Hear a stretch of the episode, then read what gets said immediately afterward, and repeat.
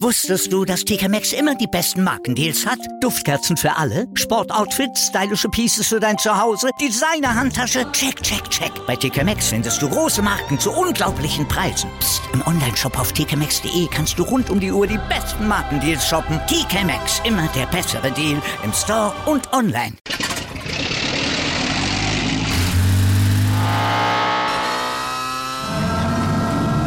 Von 0 auf 100. Aral feiert 100 Jahre mit über 100.000 Gewinnen. Zum Beispiel ein Jahr frei tanken. Jetzt ein Dankeschön, rubbellos zu jedem Einkauf. Alle Infos auf aral.de. Aral, alles super. Mann, du bist ja heute wieder schick angezogen. Hast dich bei Serge Gnabry inspirieren lassen, oder? Ja, aber natürlich, Malte. Hat mir direkt von der Pariser Fashion Week habe ich mir das schicken lassen. Ein kunstvoll bemalter Einteiler, wie du siehst. Aha. Ja, mit, äh, mit einer riesigen Handtasche. Trägt man jetzt so, ne? Steht aber nicht jedem, Malte. Ach, so nennt sich das. Ich hätte jetzt gedacht, Maler Overall mit Farbspritzern. Malte, du bist und bleibst einfach ein Banause, ja? Und ja. dazu kombiniert Mann von Welt einen schwarzen Mantel und ein Seidenkopftuch. Tja, wer es tragen kann. Ich definitiv nicht, aber Julian Nagelsmann, der würde das wahrscheinlich auch nicht anziehen, oder? Ja, ich habe nicht viel gesehen, ich habe nur ein bisschen was geschickt gekriegt. Ähm, ja, ich glaube, Geschmäcker sind verschieden. Aber ihm steht's. Ich würde es jetzt nicht tragen, aber das ist auch nicht so wichtig. Er wird wahrscheinlich auch nicht das tragen, was ich trage, von dem ist kein Problem. Ja, da hat er recht. Äh, Kragenklammern sind definitiv aber auch nicht jedermanns Sache, Malte, oder? Ne? Also, aber, aber unsere Themen, ja, also die sollten heute auf jeden Fall jedermanns Sache sein. Ja, wir sind quasi der kleinste gemeinsame Nenner des Sportjournalismus. Der letzte bei den Australian Open verbliebene deutsche Tennisprofi Andreas Mies, der hat mit Kollege Andreas Thies vor Ort über seinen Einzug ins Doppelviertelfinale und das Favoritensterben in der Doppelkonkurrenz gesprochen. Wir gucken uns an, wen wir uns als Reformator an der Seite von DFB-Retter Rudi Völler wünschen wünschen würden. Und wir benennen die Baustellen bei Bayern München vor dem Duell heute gegen Köln. Das alles gleich nach dem Opener und dem immer aktualisierten Newsblock. Darüber spricht heute die Sportwelt. Stand jetzt der erste Sportpodcast des Tages. Meinungen, Hintergründe und Analysen. Stand, stand, stand, jetzt mit Malte Asmus und Andreas Wurm. Hintergrund. Ja, dass Rudi Völler nur kurzfristig den Retter beim DFB spielen wird, darüber sind wir uns ja einig, oder?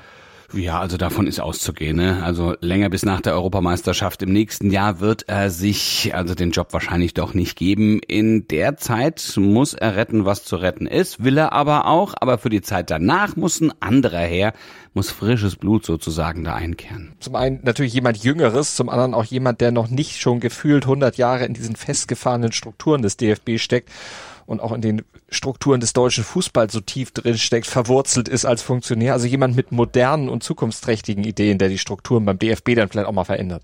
Ja, der Kicker hat drei interessante Namen in den Raum gestellt, die als Reformatoren sozusagen beim DFB äh, derzeit hoch gehandelt werden. Also da hätten wir, also die Namen sind jetzt nicht wirklich verwunderlich, muss man sagen, aber sie sind gut. Per Mertesacker, Sammy Kedira und Benedikt Hövedes. Drei Jungs, die was auf dem Kasten haben, was zu sagen haben und die Weltmeister waren. Hövedes ja schon seit Sommer 2021 beim DFB in Lohn und Brot als Teammanager beziehungsweise im Teammanagement der Nationalmannschaft ist er ja immer dabei gewesen. Ja, das wäre jetzt nicht unbedingt ein Hinderungsgrund, obwohl jemand von außen da aus meiner Sicht schon mehr Reiz hätte. Also Kedira hat sich als Experte bei der WM in den Vordergrund gespielt, da kluge Dinge und auch kritische Dinge gesagt, berät ja auch den Vorstand des VfB Stuttgart in fußballerischen Fragen, er kennt daher auch so die Funktionärsseite ein bisschen und hat genau wie Hövedes auf jeden Fall Stärken, die er einbringen könnte. Aber ich würde persönlich dann doch eher Mertesacker favorisieren.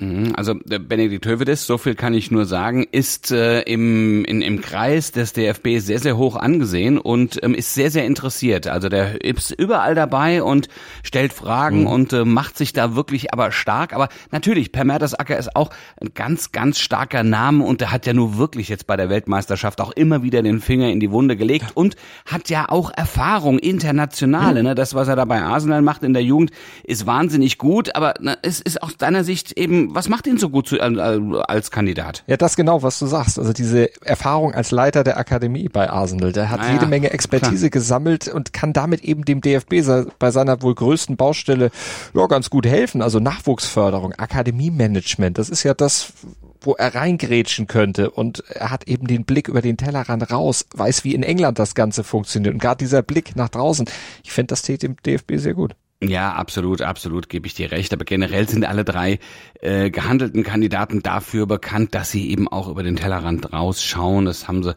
schon ja auch als Spieler so gemacht. Also mhm. gerne äh, auch mal weiter als andere Spieler, haben sich dadurch auch manchmal angreifbar gemacht, aber das ist ja gar nicht so schlecht. Das ist ja immer ein gutes Signal. Ja, also deshalb ist jeder in diesem Trio durchaus eine richtig gute Überlegung wert. Analyse. Malte, was sagt denn der 7 zu 1 Kantersieg vom ersten FC Köln über Werder Bremen aus? Über die Chancen der Geißböcke zum Beispiel, aber auch heute Abend zum Hinrundenausklang gegen den FC Bayern? Ja, wenig bis gar nichts, würde ich mal sagen, denn Werder war im Spiel gegen Köln ja in allen Belangen wirklich überfordert. Dreierkette extrem löchrig. Das waren riesige Abstände da zwischen den einzelnen Kettengliedern, in die Köln natürlich auch immer wieder reinkam. Und es gab riesige Lücken zu den Flügeln, zu den Sechsern. Also Werder hat Köln ja richtig eingeladen und die haben das natürlich auch eiskalt ausgenutzt. Ja. Gucken wir mal zu den Bayern. Was man Bayern gegen Leipzig attestieren muss, ist ja, also dass sie hinten sehr stabil gestanden sind, ne? Mhm. was es sonst eigentlich äh, doch eher weniger der Fall war. Und Leipzig hatten sie da hinten eigentlich gut im Griff und ohne den Fehler von Joshua Kimmich hätten sie wahrscheinlich auch zu, sogar mal wieder zu Null gespielt. Eben, also die Defensive war nicht das Problem der Bayern. Da sollte gegen Köln also nicht unbedingt was anbrennen, wenn die dann auch nochmal so spielen, zumal ja auch Steffen Tigges bestimmt nicht nochmal so einen Sahnetag erwischt wie gegen Werder und auch so ein 40-Meter-Tour. Ich glaube, das wird ihm gegen Jan Sommer nicht gelingen. Ja, das glaube ich auch nicht. Da lief dann wirklich nur alles falsch und irgendwann hast du Scheiße am Schuh, dann hast du halt auch Scheiße am Schuh. Ne? Also, also jetzt haben wir ja gestern festgestellt, Bayern schwächelt vielleicht mal, wenn man das beim 1 zu 1 sagen kann. Ja. Aber es ist eben genau der Moment, wo die Konkurrenz da sein muss, ist aber nicht da, um Kapital draus zu schlagen. Trotzdem müssen die Bayern jetzt ins Rollen kommen, denn das Programm der nächsten Wochen ist ziemlich anspruchsvoll. Also erstmal erster FC Köln. Okay, aber dann Eintracht Frankfurt, dann oh. Mainz im Pokal. Egal gegen wen Pokal, ist Pokal. Ja? Wolfsburg in der Liga, auch die im Moment ja gar nicht so schlecht drauf, wie wir feststellen durften. Ja, und dann kommt die Champions League gegen PSG. Also ähm, da muss bei den Bayern läuft ja schon ein bisschen was gut, ja, aber es ist noch Luft nach oben. Was denkst du, wo? Naja, Gegenpressing war ordentlich, aber Leipzig hat ja auch über weite Strecken nicht wirklich zielstrebig, gerade bei Konter nicht so nach vorne gespielt. Da ist ziemlich viel versandet durch Fehlpässe, falsche Entscheidung. Und auch bei den Bayern war es dann das Spiel nach vorne, wo es einfach haperte. Das hätte man jetzt auch nicht gedacht, so unbedingt nach den Eindrücken des letzten halben Jahres. Äh, da fehlt es dann aber an Tempo, Präzision und auch an der letzten Entschlossenheit. Positive Ausnahme natürlich das 1 zu 0, aber sonst war da noch sehr viel Luft nach oben. Ja, die Luft sollten sie dann auch schnellstens füllen, ne? um nicht doch in Bedrängnis zu kommen. Sieben äh, Torabschlüsse gegen Leipzig, sieben, ja, damit weniger als der Gegner. Das ist nicht so richtig Bayern-typisch. Nee, da ist zum Beispiel jetzt auch Serge Gnabry natürlich gefordert nach dem Ausflug zur Pariser Fashion Week. Damit hat er sich jetzt selbst unter Druck gesetzt, denn Julian Nagelsmann erwartet jetzt natürlich auch eine entsprechende Leistung auf dem Platz. Wenn dann die sozialen äh, Kanäle voll sind mit diversen Shootings. Dann geht es darum, dass wir die Antworten auf den Platz bringen. Dann ist egal, ob du in Paris warst oder nicht. Wenn die Antwort am Dienstag passt, ist es okay für mich. Wenn sie nicht passt, ist es nicht okay für mich. Interview. Nur hat's nur Andreas Mies in die zweite Woche geschafft in Melbourne. Im Viertelfinale der Doppelkonkurrenz steht er an der Seite seines Partners John Pierce. Ja, dem neuen Partner, aber das scheint ja trotzdem ganz gut zu laufen. Kevin Krawitz, der sitzt zu Hause und wartet, dass das Kind kommt. Der ist eben gar nicht mit dabei und äh, die beiden machen den Einzug ins Viertelfinale gegen Alex Bolt und Luke Seville mit 6 zu 0 und 6 zu 3 überraschend klar, klar. Und Mies sprach im Anschluss mit, also Mies sprach mit Thies, nämlich mit Andreas Andreas Thies von Chip in Charge von unserem Podcast über die eigene Leistung und das Favoritensterben in der Doppelkonkurrenz.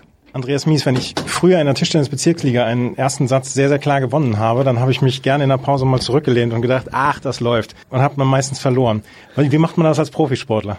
Klar hast du da mal so einen Gedanken, so oh, hoffentlich geht das so weiter, aber genau den muss dann wegschieben und sagen, so jetzt wieder und nächst, nächstes Spiel, nächster Punkt. Ne? Und dann einfach wieder Reset-Button drücken, erster Satz ist im im Kasten, jetzt, jetzt der nächste. Ähm, hast du es dir so einfach in Anführungsstrichen vorgestellt oder war es dann wirklich eure Leistung dann deiner Meinung nach, die dafür gesorgt hat, dass ihr so klar dann auch gewonnen habt?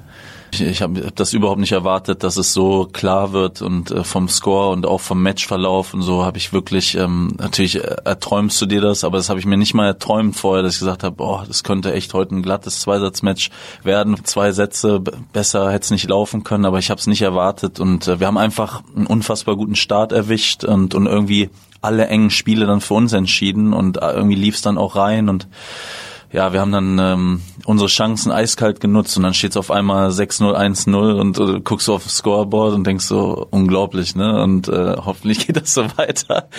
Und äh, dann haben wir ja zum Glück äh, nicht, nicht nachgelassen dann im zweiten. Aber wir haben sehr gut gespielt, vor, vor allem auch mein Partner heute, der hat mhm. wirklich nochmal drei Klassen äh, besser gespielt als die letzten Matches.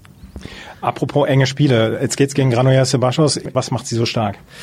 Ja, die sind einfach beides, beides extrem gute Tennisspieler erstmal. Ne? Die waren ja beide auch, ähm, glaube ich, Top 30 im Einzel. Ne? Sehr komplett, äh, haben eigentlich keine Schwächen, ähm, können alles spielen und sind dazu auch noch äh, extrem eingespielt. Ne? Seit vielen Jahren zusammen und ja, einfach ein sehr starkes Team. Ähm, wir haben schon ein paar Mal gegen die gespielt. Äh, ähm, da kommt es dann immer auf, auf diese paar Punkte an. Ne? Und ähm, ich weiß genau, was, was, was sie gut machen, was sie nicht so gut machen, ähm, aber trotzdem ist es schwer zu verteidigen, wenn die auch gut spielen, wenn die ihre Hausaufgaben machen, dann wird es für uns auch schwer, deswegen wird das sicherlich ein, ähm, ein hartes Match, aber äh, ich glaube, wenn wir gut spielen, dann haben wir auch da wieder gute Chancen. Es wird im Moment gerade durch den Herren Doppelwettbewerb mit dem eisernen Besen durchgefegt. Heute sind auch noch Ram Salisbury ausgeschieden, ähm, Kabal Farah sind ausgeschieden, Mektic Pavic etc. Was ist da los in Herren Doppel? ja. Ja, das ist einfach dieses, das ist ja einfach diese Brisanz im Doppel oder dieses Unvorhersehbare eigentlich. Ne? Ähm, du hast halt kein Team mehr wie die Bryans, wo mhm. du sagst, so äh, die gehen auf jeden Fall durch. Und selbst die haben auch nicht immer alles gewonnen ne? und wurden auch mal beim Grand Slammer früh geschlagen und so, äh, auch wenn die so viel gewonnen haben. Aber es gibt halt einfach heutzutage kein Team, was immer nur die ganze Zeit dominiert. Es ist halt einfach extrem eng und ähm, ja, mal schauen, was, was hier noch passiert. Viel Erfolg im Viertelfinale. Mies und Tees, das fand ich gut. Aber das ganze Interview mit den beiden und noch viele weitere Interviews direkt von den Australian Open bekommt ihr natürlich bei Chip and Charge mit Andreas Thies im Podcatcher eurer Wahl. Das bringt der Sporttag. Stand jetzt. Die Bundesliga-Hinrunde gefühlt ja, ist die Hinrunde schon längst vergessen, aber nein, ganz offiziell endet die Bundesliga-Hinrunde heute und morgen. Bayern München empfängt den ersten FC Köln, wir haben darüber gesprochen. Hoffenheim erwartet den VfB Stuttgart, Hertha BSC tritt trifft auf den VfL Wolfsburg. Ist in dieser Situation auch kein Geschenk. Das alles um 20.30 Uhr und schon ab 18.30 Uhr gibt es das Duell zwischen Schalke 04 und RB Leipzig. Hoffentlich tritt Hertha nicht auf Wolfsburg, das wäre ja unfair. Ja, das ist Aber man weiß es nicht. Abstiegskampf ist äh, gerade bei Hertha ist natürlich auch was, wo man dann auch mal kratzen, beißen ja, treten muss, um sich da unten zeigen. zu befreien. Aber ja, genau. aber ja. wo überhaupt nicht getreten wird beim Tennis. Haben wir auch natürlich wieder heute zu gucken, Australian Open mit den Viertelfinals und dann wird auch schon wieder Ski gefahren. Zwei Tage nach Rang 4 in Kitzbühel bekommt nämlich Linus Strasser eine neue Podestchance im Slalom beim Nachtrennen, nicht Nacktrennen. Ich verspreche mich sonst gerne dabei. Diesmal habe ich es nicht gemacht in Schlattming. Wäre auch mal ein PR-Gag, ne? Nachdem Lindsay One die Streif runter ist, warum denn jetzt mal kein? Aber das müssen dann die Männer machen, sonst äh, wird wieder zu laut gerufen. Ja? Stangentanz im wahrsten Sinne des Wortes. Ähm, okay, wir geben euch morgen wieder eine neue Chance, uns zuzuhören. Also wir wünschen uns das sehr gerne. Ab 7.07 Uhr sind wir im Podcatcher eurer Wahl. Und da solltet ihr reinhören, abonnieren und natürlich auch gerne bewerten. Bis morgen. Gruß und Kuss von Andreas Wurm und Malte Asmus, obwohl es ist ein Stänglein-Tanz, wenn es zu kalt ist, aber es ist ja nicht mehr kalt. Alter, ich habe ja jetzt Bilder bei. Ja. im Kopf. Ach, ja. Hundewelpen, blühende Wiesen. Wusstest du, dass TK Maxx immer die besten Markendeals hat? Duftkerzen für alle, Sportoutfits, stylische Pieces für dein Zuhause, Designer-Handtasche, check, check, check. Bei TK Maxx findest du große Marken zu unglaublichen Preisen. Psst. im Onlineshop auf tkmaxx.de kannst du rund um die Uhr die besten Markendeals shoppen. TK Maxx, immer der bessere Deal im Store und online. Wieder live von ihrem Toyota-Partner mit diesem Leasing-Auftakt. Der neue Toyota Jahreshybrid. Ab 179 Euro im Monat. Ohne Anzahlung. Seine Sicherheitsassistenten laufen mit. Und ja, ab ins Netz mit voller Konnektivität. Auch am Start die Toyota Team Deutschland Sondermodelle. Ohne Anzahlung geht's in die nächste Runde. Jetzt los sprinten zu Ihrem Toyota-Partner. Dir hat dieser Podcast gefallen? Dann klicke jetzt auf Abonnieren und empfehle ihn weiter. Bleib immer auf dem Laufenden und folge uns bei Twitter, Instagram und Facebook. Mehr Podcasts aus der weiten Welt des Sports findest du auf meinsportpodcast.de.